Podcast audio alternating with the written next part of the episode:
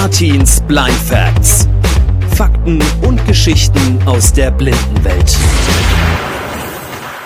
Jo Leute, herzlich willkommen zu einer neuen, neuen Folge von Artins Blind Facts nach langem mal wieder. ja, es tut mir leid, dass ich mich so verspätet habe, aber es gab viel zu tun in letzter Zeit bei mir.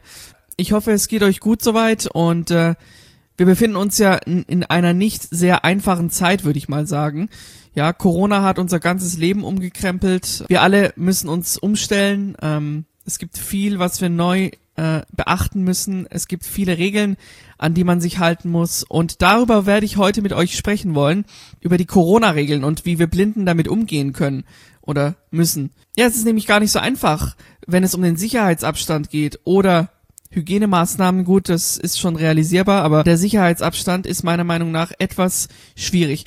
Dazu habe ich eine kleine Umfrage gestartet und zwar mit Emmy, Gina und Tommy. Die sind auch alle blind und äh, ja, wir hören uns jetzt mal ihre Antworten an. Ähm, ich würde mal ganz gern von euch wissen, wie geht ihr mit dem Sicherheitsabstand um und äh, ist das überhaupt so realisierbar? Ja, wie gehe ich mit den Abstandsregeln um? Es ist eigentlich so, ich bestehe darauf, dass man auch Abstand hält. Außer bei meiner Einzelverhelferin, da ist es halt nicht anders möglich, weil ich halt auch die Führung brauche. Aber sonst äh, bestehe ich halt wirklich darauf, dass man auch Abstand hält. Und ja, teilweise wird mir auch gar nicht mal die Zeit gegeben, wenn man sich dann doch näher kommt, im Unterricht beispielsweise, dass ich die Maske aufsetzen kann. Da ist man schneller da, als ich denken kann. Wie gehe ich mit dem Sicherheitsabstand um? Naja, als Blinde ist das total schwierig, weil ich persönlich bin echt oft auf Hilfe angewiesen und äh, jetzt in der Zeit, wo sich alles lockert, wird es noch schwieriger und schwieriger, weil ich persönlich muss mich auch echt oft bei Leuten einhängen. Zum Beispiel auch, ähm, wenn ich mir jetzt eine Umstiegshilfe buche, also wenn ich auf Reisen bin, ja, da muss ich mich ja bei denen einhängen sozusagen. Und ähm, von daher, ja, ist das sehr schwierig. Ich bin der Tommy, ich bin 30 Jahre alt und während der ganzen Corona-Zeit war ich überwiegend mit Sehenden unterwegs. Somit konnten die auch ein bisschen darauf achten, dass ich den Sicherheitsabstand einhalte. Sehr interessante Antworten, ist sehr spannend.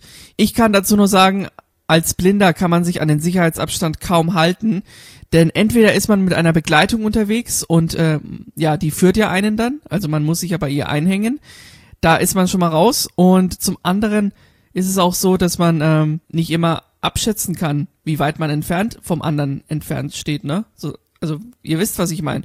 Die 1,50 Meter oder 2 Meter kann man ja als Blinder schlecht einschätzen. Aber gut, so ist es nun mal. Und außerdem wollte ich weiter von den drei Leuten, ähm, von den drei Jungs und Mädels wissen, wie ihr mit der Hygiene umgeht. Ja, mit der Hygiene ist es halt so, das manage ich so gut, wie ich das kann.